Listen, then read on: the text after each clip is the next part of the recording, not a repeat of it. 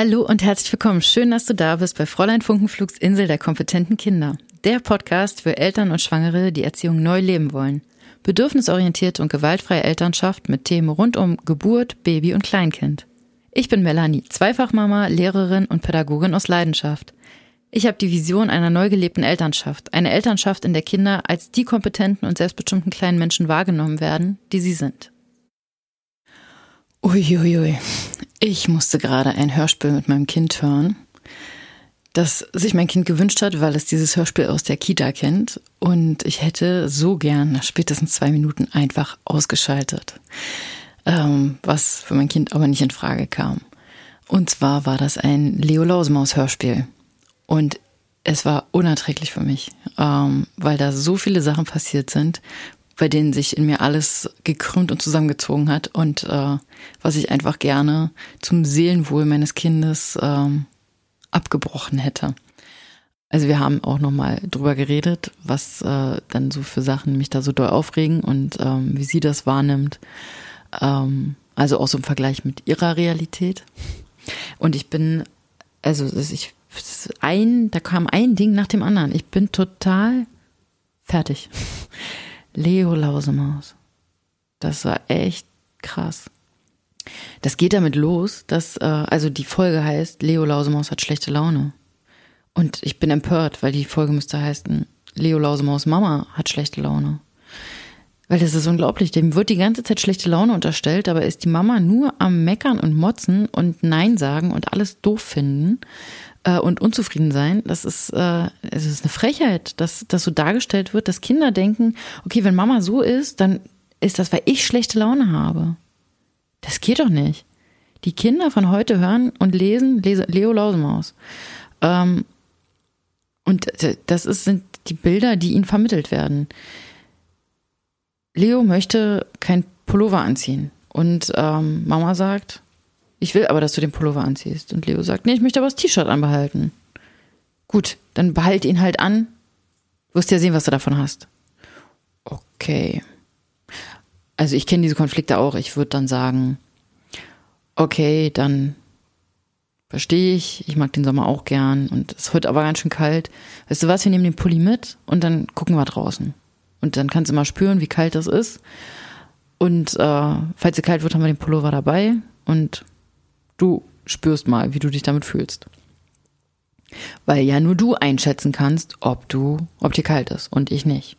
Natürlich weiß ich, dass irgendwie acht Grad zu kalt sind, um nur ein T-Shirt anzuziehen. Deswegen habe ich Verantwortung. Aber ich werde meinem Kind nicht sagen, er wirst halt sehen, was du davon hast. Womit ging es weiter? Äh, es ging damit weiter, dass Leo sein Zimmer aufräumen sollte.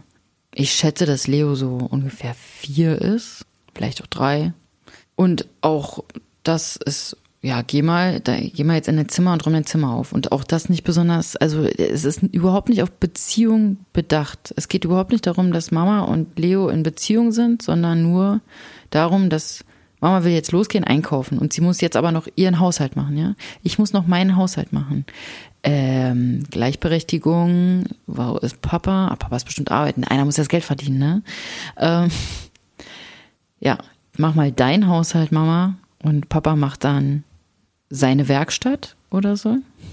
Soll ja ganz klar sein. Oder sein Fußball, vielleicht auch das. Oder seine Fernsehsendung, seine Lieblingsfernsehsendung, vielleicht macht er auch die. Äh, ist es auf jeden Fall erschütternd.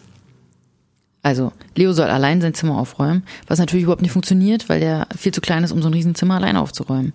Ähm, und weil das echt krass ist, das zu verlangen. Also, weil Leo scheint ja die Unordnung nicht zu stören, sondern Mama stört die Unordnung. Also muss Mama was dagegen tun. Denn unser Kind lernt nicht aufzuräumen, äh, weil es dazu gezwungen wird und ordentlich zu werden. Es ist ja immer so der, der Wunsch dahinter. Ne? Ich sage meinem Kind jetzt, du sollst jetzt aufräumen, du sollst das jetzt ordentlich machen, du sollst jetzt ein Gefühl dafür entwickeln, was Ordnung ist, damit du dann als Erwachsener auch ordentlich bist.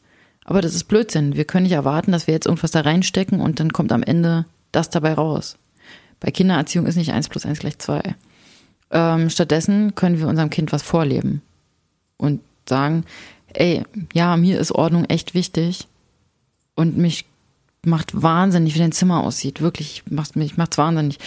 Ich, äh, ist es dein Zimmer? Ist es okay, wenn, wenn ich das jetzt aufräume, weil mich das total stört? Oder mir ist es wichtig, ich räume das jetzt einfach auf? Kann man ja auch. Man muss ja nicht immer nur fragen. Ne? Ist ja immer noch ein Kind. Wobei ich mein Kind fragen würde. Und dann fange ich an, das aufzuräumen, wenn mich das wirklich dolle stört. Und dann bitte ich mein Kind oder frag mein Kind, wärst du bereit, mir zu helfen? Oder auch wenn mein Kind anfängt, Unordnung zu veranstalten in der ganzen Wohnung, dann sage ich gleich, ich weiß, dir ist das jetzt gerade echt wichtig. Und mich stört das ganz doll. Jetzt überlege ich, wie doll wird meine Grenze überschritten. Ähm, ich sag dir jetzt schon mal, ich finde das voll unangenehm. Und dann sagt mein Kind, okay, ich räume das dann nachher auch wieder auf. Und natürlich weiß ich, dass mein Kind das nicht von alleine aufräumt, aber ich weiß, dass ich meinem Kind sagen kann, okay, jetzt guck mal, jetzt spielst du gerade mit was anderem, können wir das bitte kurz aufräumen? Und dann räumt mein Kind das mit mir zusammen auf. Und das heißt nicht, dass mein Kind nichts macht, sondern und ich alles, sondern einfach, dass wir das zusammen kurz aufräumen. Und dann sind wir nach einer Minute fertig. Meinem Gefühl geht's wieder besser. Mein Kind hat sich damit auch halbwegs wohl gefühlt. Das hat es freiwillig sogar gemacht. Ich akzeptiere übrigens auch, wenn mein Kind dann sagt, nö, will ich gerade nicht. Dann ist es, ich habe dich auch gefragt ich habe dich gefragt und vor allem ist es mein Bedürfnis, mir ist wichtig, dass es jetzt ordentlich ist, dann kann ich nicht von dir verlangen, dass du mir mithilfst. Ja, stattdessen akzeptiere ich dann auch Nein, weil ich weiß, in 90 Prozent der Fälle räumt sie mit auf und sagt nicht Nein. Und noch viel witziger ist, sie sagt Nein und meistens fängt sie dann trotzdem an, mit, mit zu helfen. Ähm, aber gut, das ist die Basis der Freiwilligkeit, ne? Und klar muss, also klar ist für mich, das ist mir jetzt gerade wichtig. Und ich, ich erwische mich immer wieder in solchen Situationen, wo ich sage, oh, mach das mal nicht, ich finde das voll eklig oder mich stört das total. Und dann überlege ich, okay, wie können wir das jetzt gerade klären, damit ich ihr sage, für mich ist das gerade nicht in Ordnung? Ist das gerade für dich wirklich notwendig? Oder finden wir irgendwie einen, anderen Weg, damit wir irgendwie beide zufrieden sind? Oder ähm, wärst du bereit, für mich darauf zu verzichten. Aber es ist schon ein, wir nehmen gegenseitig Rücksicht aufeinander. So, aber bei Leo Lausemaus geht's ja weiter. Das war es ja noch nicht. Also bei denen ist schon schlechte Stimmung. Leo will kein Pulli anziehen. Oh, Mama hat die Schnauze voll. Äh, Leo räumt sein Zimmer nicht auf, dabei muss sie ja jetzt noch den Haushalt machen. Oh, und eigentlich will sie los und einkaufen. Oh, und das, äh, der macht halt nicht mit. Der soll einfach mitmachen. Der soll machen, was sie sagt.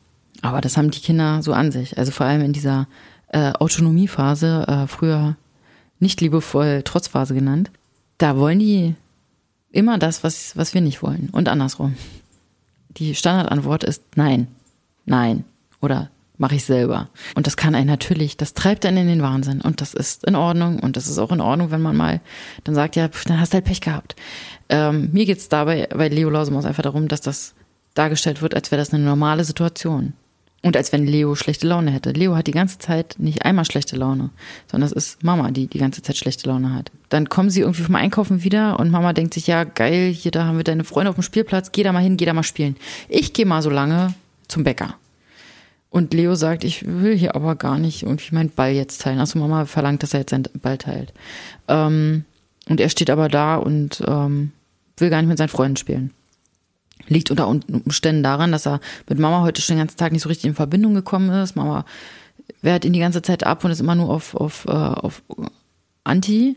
Und dann geht sie auch noch weg und geht alleine zum Bäcker. Hm, vielleicht wollte Leo auch was vom Bäcker. Hat ihn gar nicht gefragt. Oder vielleicht wollte Leo eigentlich mit ihr beispielen. Weil er sich gerne, also weil ihm das wichtig ist, dass die beiden nochmal in Verbindung kommen oder dass er sich wieder geliebt fühlt. Nö, so, dann kommt Mama wieder und meckert, weil Leo seinen Ball nicht mit seinen Freunden geteilt hat. Also gehen sie los. Und Leo will aber gar nicht losgehen. Natürlich nicht, ist ja eine Autonomiephase und ist immer erstmal dagegen, egal was los ist. Was macht Mama? Natürlich. Dann gehe ich halt ohne dich. Und das findet Leo richtig, richtig scheiße. Also rennt Leo weg. Warum auch immer er denn wegrennt. Er rennt in irgendeinen nächstgelegenen Park und Mama ruft ihn und läuft ihm hinterher und sagt, wenn du jetzt nicht herkommst, dann gehe ich aber ohne dich. Ähm, und dann geht die Geschichte weiter und ich habe fast angefangen zu weinen. Leo liegt auf dem Boden, frierend, zitternd, weinend. Es wird schon dunkel, er hat gruselige Geräusche, er hat Angst, ihm ist kalt. Und irgendwann hört er dann Mama und Papa nach ihm rufen. Okay, Mama und Papa kommen. Ähm, das heißt, Mama ist jetzt gerade nach Hause gegangen, um Papa zu holen und hat Leo allein in den Park gelassen.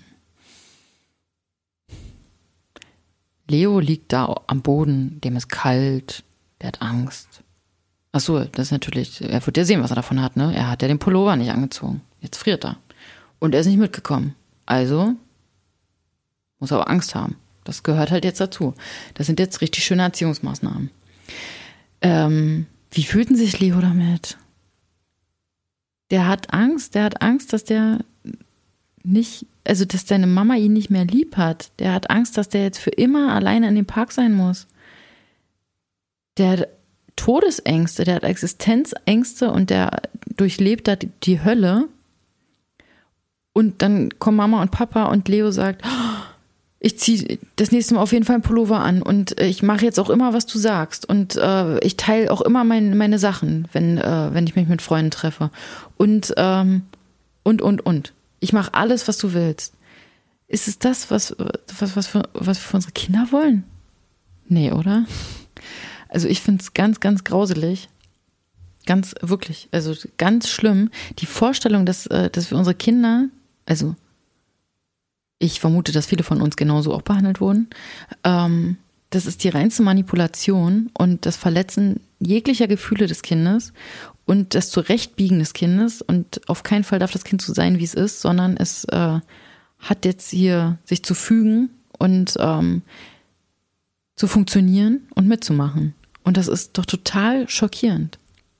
Also, weil das sind ja auch Eigenschaften, die sich das, die sich in das Kind einprägen äh, für den Rest des Lebens. Und das Kind könnte das Mama und Papa jetzt auch übel nehmen. Ach so, und Papa trägt ihn jetzt ausnahmsweise nach Hause, obwohl er ja eigentlich schon laufen kann und er ist auch viel zu schwer. Noch so eine Sache. Ich würde doch zu meinem Kind nicht sagen, du bist zu schwer. Hey, du bist größer geworden und schwerer, ja. Und wenn ich dich nicht tragen kann, dann doch, weil ich nicht stark genug bin, um dich zu tragen. Und nicht, weil du zu schwer bist und ich gleich wieder das nächste Ding schüre, dass du Probleme bekommst dein Leben lang und immer denkst, dass du zu dick bist. Weil ich dir immer gesagt habe, du bist mir zu schwer, ich kann dich nicht tragen. Es gibt Kinder, es gibt fünf Sprachen der Liebe. Und es gibt Kinder, die lassen sich so zeigen, dass sie geliebt werden, indem sie sich helfen lassen wollen bei Sachen, die sie schon längst können. Ja, also da kann auch mal ein Dreijähriges da sitzen und sagen, fütter mich oder trag mich oder zieh du mir bitte die Socken an. Weil das Kind sich so zeigen lässt, dass es geliebt wird. Und wenn ich mein Kind dann zurückweise, dann stelle ich diese Liebe ja wieder in Frage. Mein Wunsch, mein, meine Hoffnung verband Leo Lausemaus aus den Kinderzimmern. Ja, wir können auch noch über Rabe Socke reden. Machen wir vielleicht in einer anderen Podcast-Folge. Da gibt es nämlich auch schöne Anekdoten. Hast du die Nase voll von Machtkämpfen, dann hol dir gern dein kostenloses Workbook auf meiner Homepage fräuleinfunkenflug.de. Dort findest du auch Selbstfürsorgekarten, damit du dich auch ein bisschen um dich kümmern kannst. Für mehr Tipps und Inspiration folge mir auch gerne auf Insta oder Facebook und natürlich freue ich mich auch sehr über deine Bewertung bei Apple Podcasts. Und dann hoffe ich, in deinem Kopf und deinem Herzen sind die Funken geflogen und du bist auch beim nächsten Mal wieder dabei, damit wir zusammen wachsen können und Elternschaft neu leben.